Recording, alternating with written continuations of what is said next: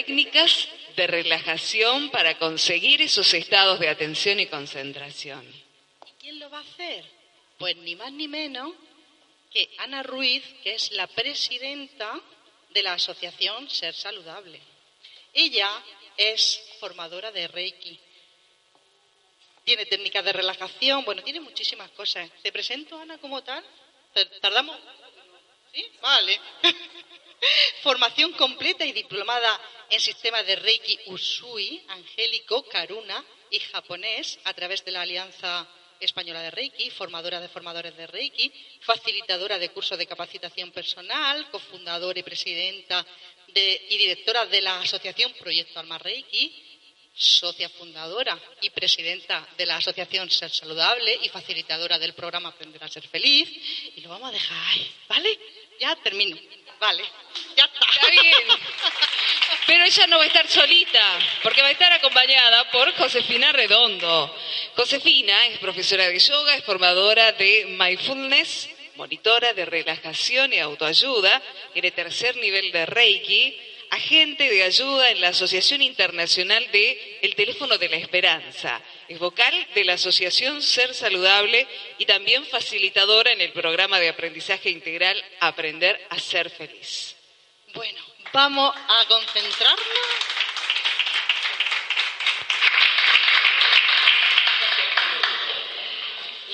Nosotros, si nos permitís, nos vamos, vamos a empezar nuestra ponencia con un abrazo. Soy yo.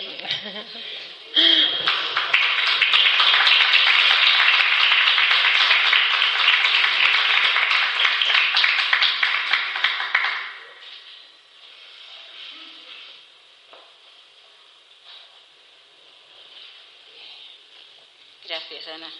Gracias, Josefina. Pero esto no es así porque sí, porque no queramos mucho ni nada de eso. Es que no sabemos darnos abrazos. Es que hacemos así para darnos un abrazo. ¿Verdad? A mí me dio un abrazo ayer Miguel Ángel, que vamos, a ser una chuchón. Pero es que como hay que dar los abrazos. Es así, mirad. Corazón, corazón con corazón. Corazón con corazón. Cadera con cadera. ¿Eh? Todo arriba. Las manos rodeando y la cabeza sintiendo y respirando.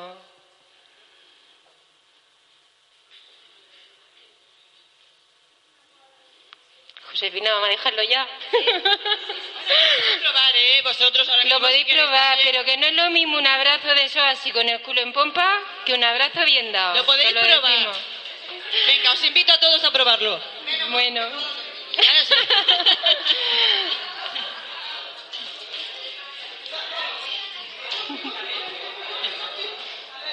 No quedarse sin compañero o sin compañera, ¿eh? A ver, que todo el mundo tenga a alguien agarrado. Cadera con cadera, corazón con corazón. La cabeza ahí respirando, sintiendo. Más de tres segundos, ¿eh? Explayaros, no hay, no hay problema. Bueno, nos vamos despidiendo del compañero, de la compañera. Agradecemos al compañero y a la compañera.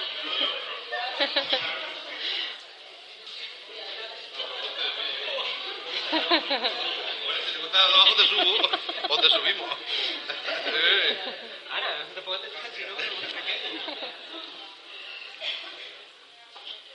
Bueno, están terminando por aquí.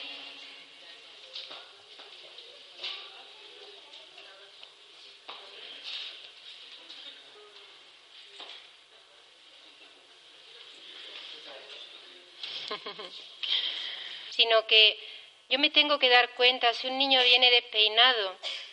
¿Por qué viene ese niño despeinado? ¿Qué le pasa? ¿Cómo entra a la clase? ¿Entra predispuesto, parlanchín, hablando con el resto de niños? ¿O por el contrario entra ladeándose de los grupos, agachando la cabeza? Incluso a veces eh, nos llegan eh, alumnos mal vestidos, nos llegan alumnos tristes, con mirada caída, Todo eso tiene un significado. Hay que saber leer todo eso para que nos vayamos dando cuenta. Ocurre igual en la casa, cuando el niño vuelve del colegio. Si cuando vuelve del colegio nosotros notamos alguna reacción, alguna acción que antes no hacía, tenemos que observar, tenemos que ver qué está ocurriendo. Eh, ¿Estáis de acuerdo? ¿Sí? pues continuamos. Eh, como bien os comentaba antes, hay que hacer bien la lectura y detectar qué problema, si tiene un problema, cómo se siente, si viene triste, si está decaído, si viene desganado, desmotivado, si tiene miedo. Detrás de toda esa emoción hay un, hay un porqué y debemos de encontrarlo, rascar ahí. Bueno, pero trabajarnos también primero a nosotros, como padres, como educadores, que es lo que bien decíamos. Bueno, os, comento al hilo. Eh, nosotros lo que pretendemos es mostraros aquí el trabajo que hacemos en las aulas y con los papás y con los docentes, con las técnicas que habitualmente utilizamos. Y para ello nos servimos de pasa en la diapositiva? ¿No está? Es que no se pasa, que está como parado. De estas herramientas que además de que son muy sencillas, son muy útiles. Bueno, yo continúo, ya continúo, continúo, sí. Yo os lo digo. En primer lugar, os voy a dar una primera herramienta que no sé si, si la mayoría de vosotros sois conscientes de cómo respiráis. ¿Sabéis respirar bien? Respirar ya lo sé porque si no, no estaríais ahí. Eso está claro. Esa es la típica broma que siempre dicen, oh, yo sí sé respirar, si no, qué tontería. Bueno, ¿sabéis respirar correctamente? ¿Quién de aquí sabe respirar de manera abdominal o diafragmática? Esto es esto. Bien. Este, Los que no, ¿os habéis fijado cómo respiráis alguna vez, en alguna ocasión? ¿Y cómo creéis que respiráis? Bueno, pues yo voy a hablar un poco de la importancia de la respiración, así a grandes rasgos y a pequeñas pinceladas.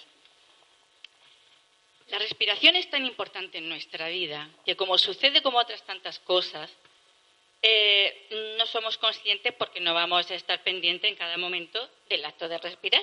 Se produce de manera automática. El cuerpo ya sabe, el organismo ya sabe que tiene que necesita ese oxígeno. Pero hay una cosa que se denomina eh, respiración consciente y es cuando nosotros aprendemos a eh, poder aprovechar las capacidades nuestras de nuestros pulmones. Nuestros pulmones, sabéis cómo son, ¿no? Más estrechos de arriba y más se van haciendo más anchos a la parte de abajo, así paulatinamente, se van ensanchando. Vamos a hacer un ejercicio, porque ya los que sabéis de eh, respirar de manera diafragmática lo sabéis, pero los que no, pues vais a poner la mano, derecha o izquierda, me da igual, en el hombro, en la clavícula, y la otra en el abdomen. No, sentados. Vamos a respirar siempre por nariz, inspiro y, exhalo por nariz. Y voy a cerrar mis ojos y voy a darme cuenta con qué parte de mi cuerpo estoy respirando.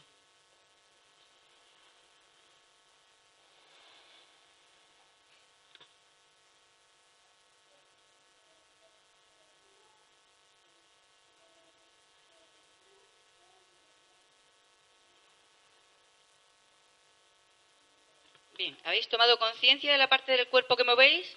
¿Qué parte del cuerpo movéis? A ver, que levante la mano quien se le movía el hombro al respirar. La clavícula, ¿vale? Entonces, respiramos siempre con la parte más estrecha. Aprovechamos poco nuestros pulmones porque tenemos dos partes más anchas. Fíjate, eso, eso ya para empezar.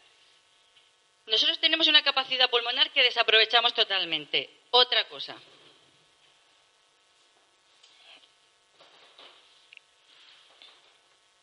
Respiro, sentada, sentado. ¿Cómo?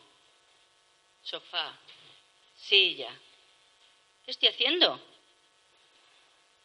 La parte cuando yo comentaba que quien sabía respirar de manera diafragmática, el diafragma, está entre el ombligo y el estómago, se llama ahí, ahí es donde conocemos casi siempre como el pleso solar, que es un, es un centro nervioso, lo estamos aplastando, lo estamos comprimiendo, con lo cual no nos llega la capacidad de, de toda capacidad del aire a los pulmones. ¿Qué sucede?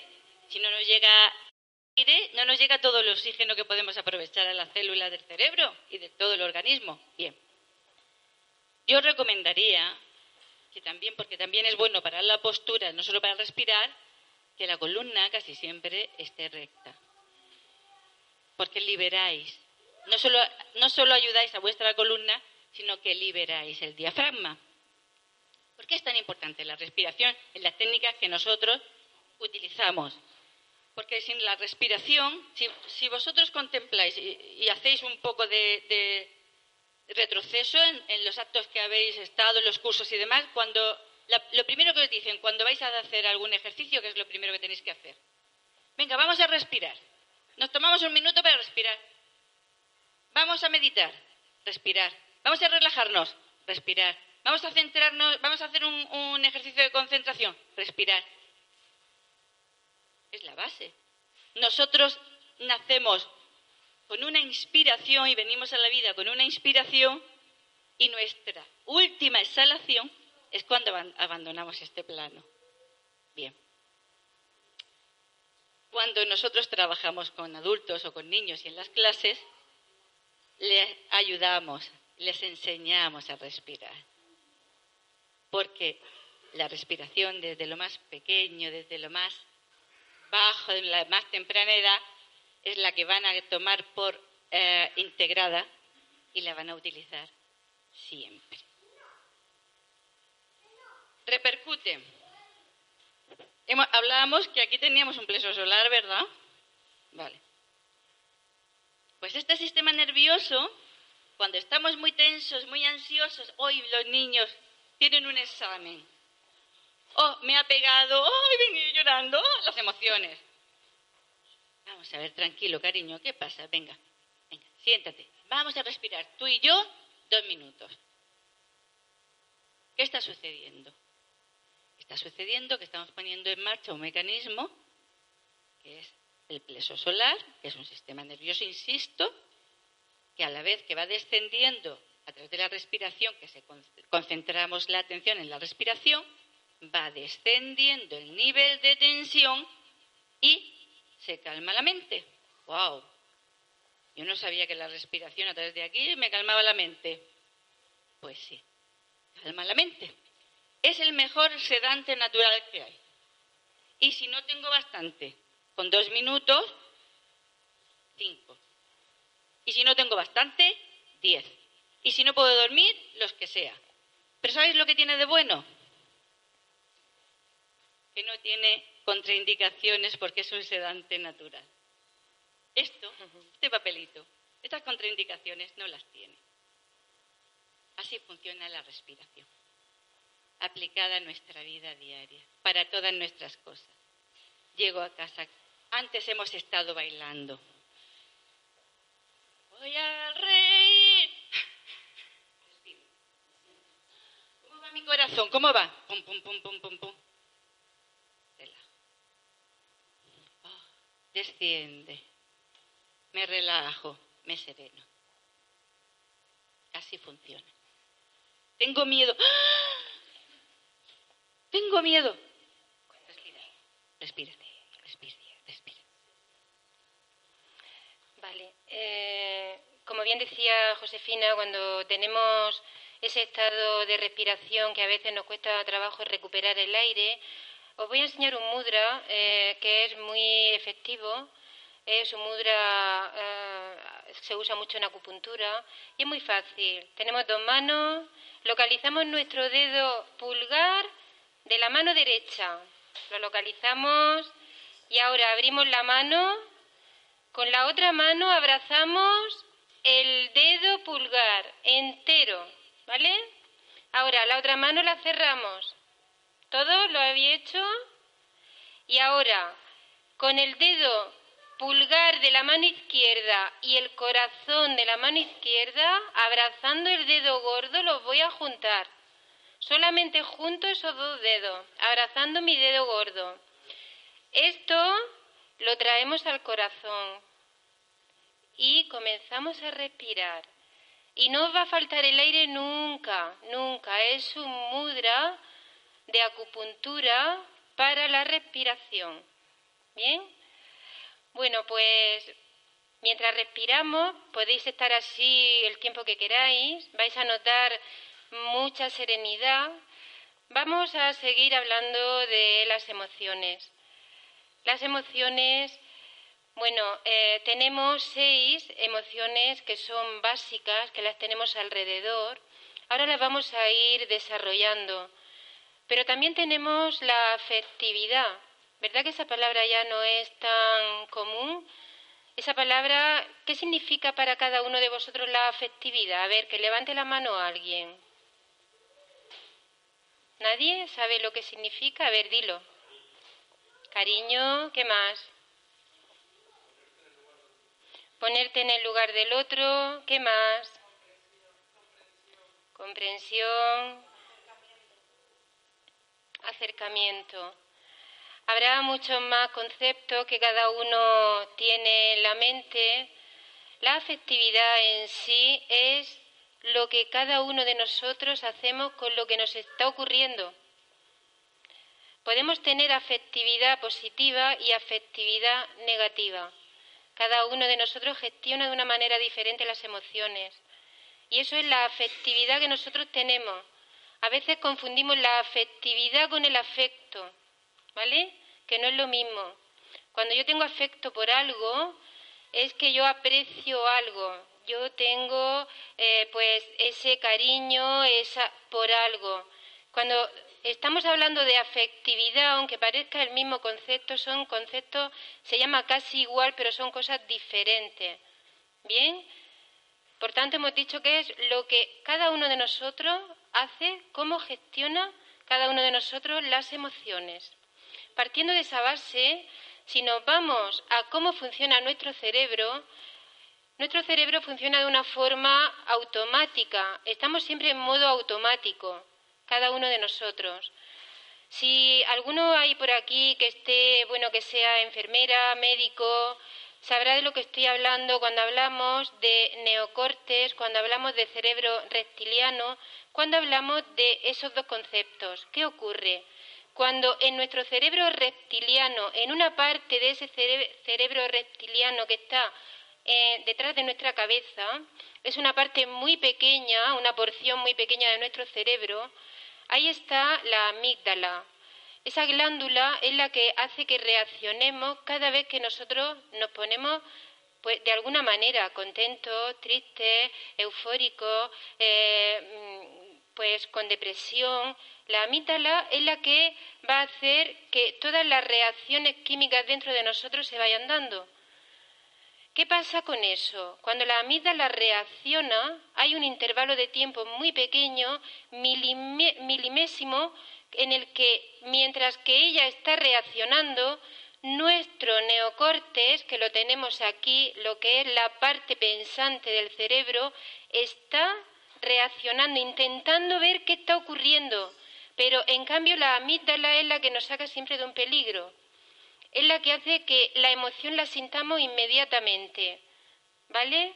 Si yo me he quemado, hay veces que nos quemamos o nos cortamos o ocurre algo de repente que no estaba previsto, un accidente, ¿verdad? Y en ese mismo momento nuestro cerebro ha reaccionado. Ante lo que está ocurriendo es, si es un quemazo, pues quitar la mano, si era la mano, o si es un corte, quitar el cuchillo o la mano o el cuerpo de donde estaba. Si es un accidente, te invade en ese momento la sensación de que tienes que salvarte, ¿verdad? Nuestro cerebro está reaccionando sin que nadie se lo diga, de una forma que tú nunca hubieras pensado que tenías tanta fuerza, que tenías tanta capacidad. Cuando hay situaciones de peligro como terremotos, como inundaciones, todo el mundo reaccionamos de manera diferente a como creemos que somos. Porque esa parte de nuestro cerebro está funcionando. ¿Bien? Sí, el problema viene cuando nosotros, esa amígdala, que ya no vivimos en la prehistoria, resulta que confunde un peligro real con un peligro que no es real. Ahí es donde viene el conflicto. Porque antes, en esa prehistoria, el hombre tenía que sobrevivir y reaccionaba pues por eh, miedo a los depredadores, tenía que cazar y demás. Pero ahora, como lo que eh, conservamos es esa parte, ese cerebro primitivo, vemos que hay un peligro. No, existen depredadores, pero nosotros exacerbamos, ese, o, potenciamos o, esa mida la potencia ese peligro que no es real. Y ahí es donde viene una emoción de miedo, eh, potencialmente un estrés, nos vemos indefensos. Ahí es donde entran también los problemas emocionales. Y esos son los que nosotros tenemos que tomar conciencia cuando es real y cuando no, y utilizar las herramientas adecuadas. Hablábamos antes del miedo y Carmen también hablaba antes del miedo. ¿Vale? Aquí tenemos miedo el miedo, Josefina ya. Entonces no es tan real ese miedo. Nos adelantamos, nuestro cerebro tiene la, esa em, facultad de adelantarse siempre al futuro y crearnos un miedo ahí patológico. Pero bueno, forma parte también de nuestro aprendizaje. Pues respira. Si está claro, hay que respirar. Lo primero es respirar, después todo lo demás. Respira. Respira y relaja. La respiración, como bien os decía, las podéis trasladar cuando vosotros vayáis. Ya ayer en una ponencia Enrique lo decía. Ellos cuando entran a una aula cogen a los alumnos y respiran tres minutos. Cuando veáis que una clase está muy movida, venga chicos, vamos a sentarnos. Primero respira, primero respira el docente para relajarse. Y después, venga chicos, vamos a hacer un ejercicio, vamos a jugar, venga, vamos a sentarnos y les enseñéis a respirar. ¿Cómo? Pues a los niños más pequeñitos, porque eso sí lo tengo que decir, cuando los niños, cuando todos nacemos, nacemos respirando de manera natural, pero lo vamos perdiendo por esas actitudes de sentarnos, de cuando estudiamos, ayer también lo comentaban en los colegios, siempre en las aulas, yo es que me siento mucho, me muevo mucho, las aulas y demás, o las posturas que tenemos. Pues sentados, les invitáis a los medianos que ya entienden la, secundaria y la primaria, que se sienten en su sillita, en su pupitre, lo que sea, le ponéis la mano en el, le ayudáis a poner la mano en el diafragma, ¿eh? le hacéis que cierren los ojos y tranquilamente, dos minutitos que vayan respirando. A los más pequeñines, si tenéis la oportunidad de, de que se puedan tumbar en el suelo, pues hacéis un barquito de papel y se lo ponéis, ponéis en parejitas y aquí le ponéis un barquito de papel y ellos disfrutan y aprenden porque van viendo, es como una ola, ¿no? Que el, que el barquito va ahí haciendo su navío, ¿no? Su navegación por el océano. Os doy tips para que vosotros podáis hacerlos en la clase si os parece oportuno, pero sí que es cierto que os invito a que lo primero de todo lo enseñéis a respirar, si no respiramos bien qué oxígeno tenemos. Ayudarles a que estén en lugares ventilados, que no estén en lugares cerrados, que respiren el aire puro. Bien, aquí eh, hablábamos del miedo y cuando una persona entra en ese estado de miedo, igualmente todo nuestro sistema orgánico se pone en funcionamiento. En este caso, eh, la hipófisis donde tenemos la glándula pineal, donde se dice que, está el tercer ojo, entra en funcionamiento. La hipófisis eh, rápidamente lo que hace es que a través de todo el canal, el torrente sanguíneo, está mandando información al cerebro. El cerebro llegará un momento que puede procesar lo que está ocurriendo. Por tanto, cuando hace frío, al rato, al momento, son, eso funciona en décimas, milésimas de segundo. Decimos, tengo frío, ¿qué, pasará? Pues está lloviendo, está nublado, tengo calor, pues me quito ropa. Son reacciones que el cuerpo mismo va eh, provocando, ¿eh? para que nosotros nos vayamos dando cuenta de lo que ocurre. Si a mí alguien que no conozco me toca, mi cuerpo, la primera reacción es, ay, esto no lo conozco, esto, ¿qué querrán hacerme? Eh, tenemos como una actitud de defensa, ¿verdad? Vamos ahora a coger, como para no estar levantándonos ni nada, vamos a coger la mano de la persona que tenemos a nuestra derecha. Si alguien no tiene nadie a su derecha, que coja a la persona de la fila que tenga detrás, como sea, hacerlo. Cerramos los ojos.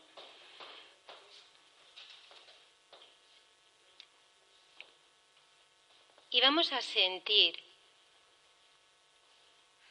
qué siento.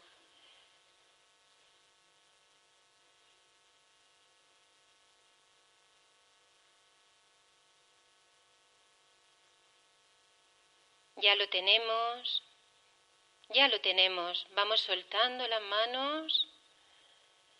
Cuando yo siento algo, el sentimiento está provocando la emoción. ¿Alguien puede decir que ha sentido? Que levante la mano. ¿Qué ha sentido?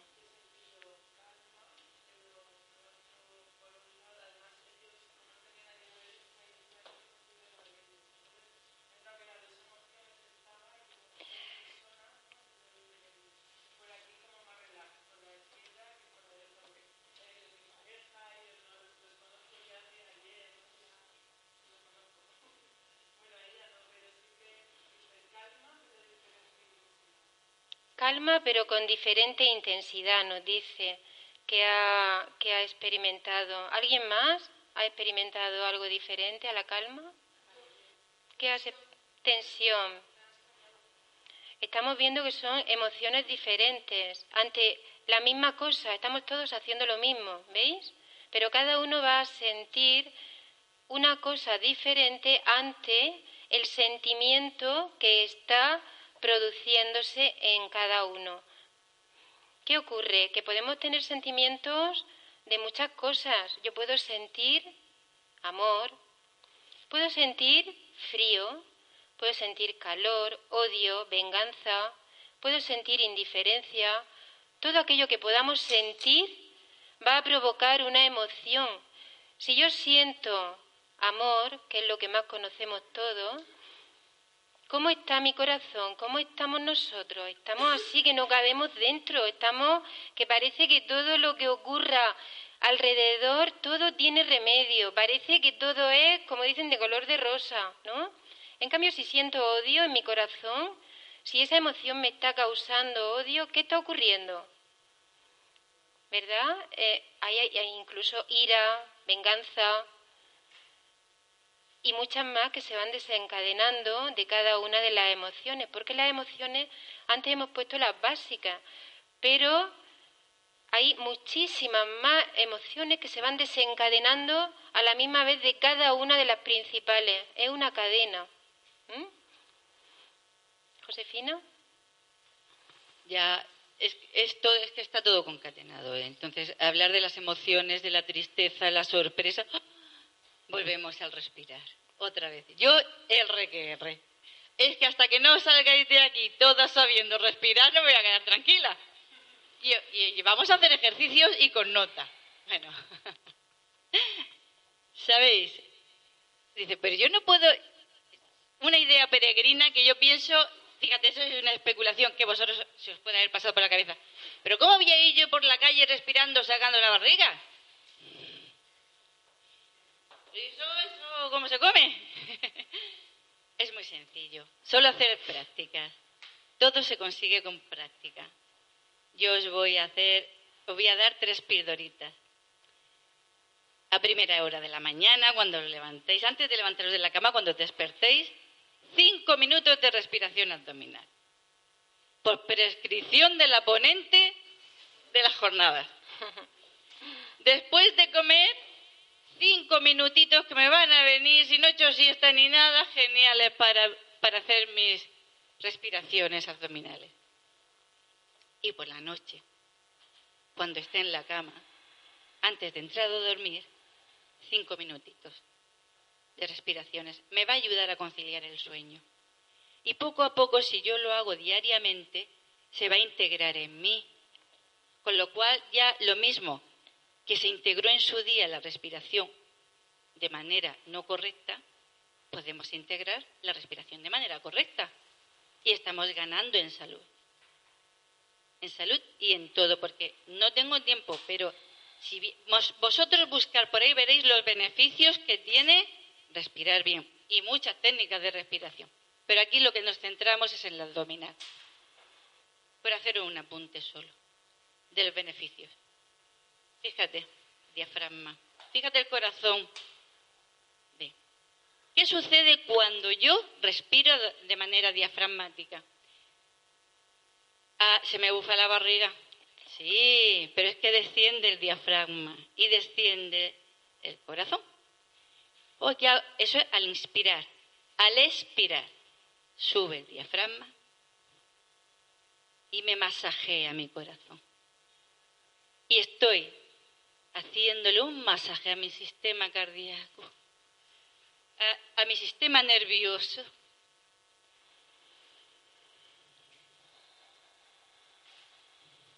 El abdomen, el diafragma, es el músculo respiratorio más importante que tenemos.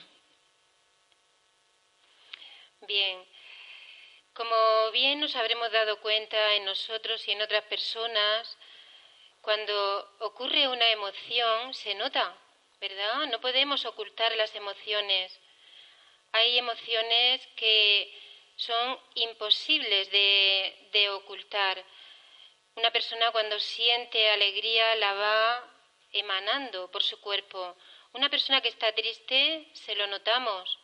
Una persona que de repente le han dado una noticia no puede ocultar una reacción de taparse la boca, de cogerse la cara, de dar un salto, ¿verdad? Cada uno de nosotros reaccionamos de una forma diferente. Una simple sonrisa es una emoción, es una reacción a una emoción. Un simple llanto es una reacción a una emoción.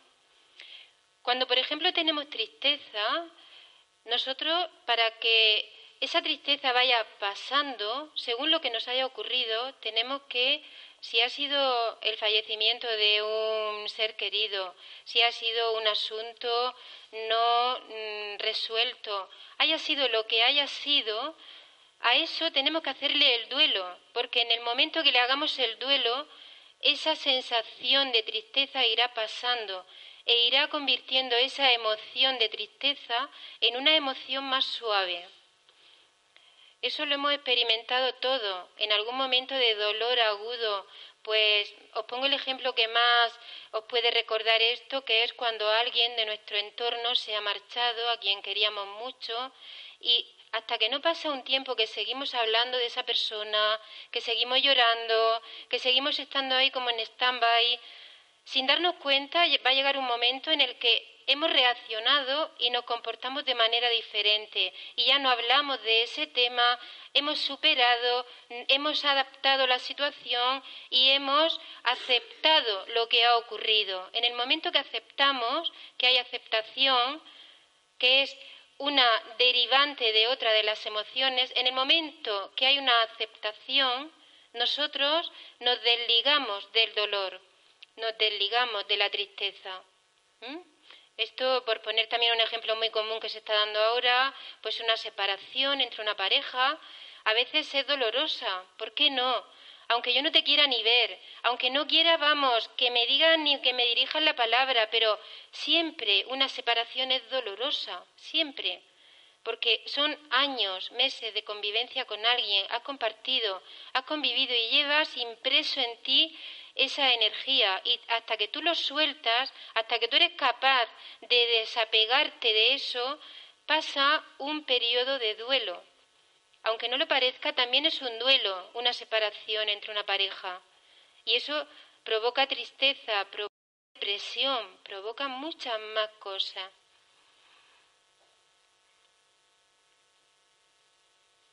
Bueno, vamos a entrar, vamos a entrar en otra materia. Pero que sepáis que el principio es la respiración. Después viene, pues, todas estas técnicas, que, las herramientas que pretendemos poneros a vuestro alcance, que si alguna, si tenéis dudas, ahora es el momento después para que nos las preguntéis. Después de la, de la, la meditación, ah, tenemos la ansiedad. Uy, pues si es que la ansiedad Pero si es que son todo emociones, pero es que es el mismo remedio para todo. relajación, meditación, respiración. Si es todo, Ana.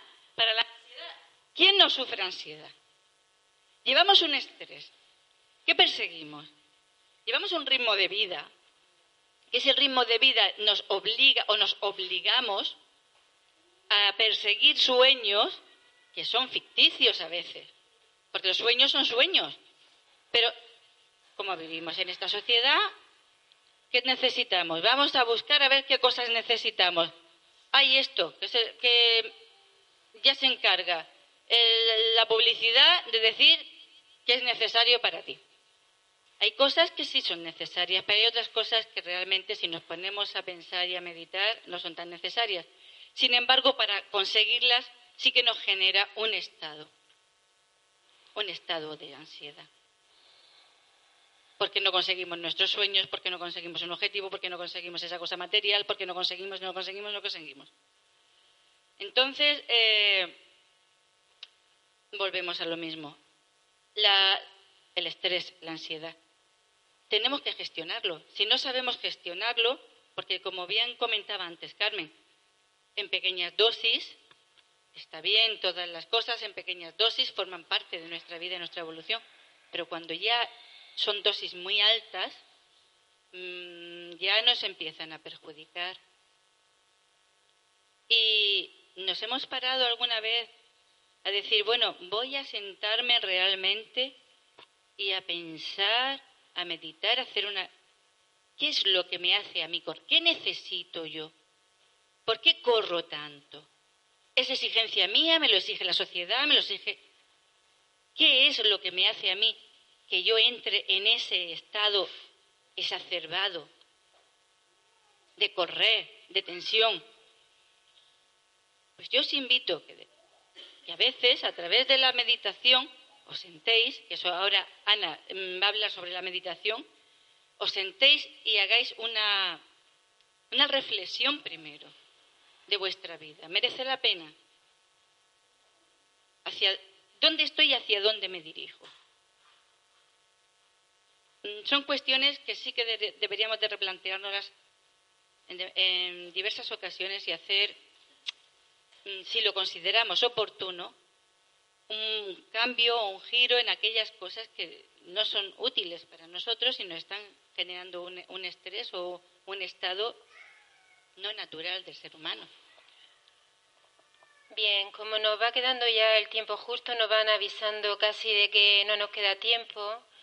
Mientras que yo termino de hablar de la meditación, vamos a ir pasándonos esta varita la vamos a tener un momento que se nos impregne todo nuestro cuerpo de este aroma.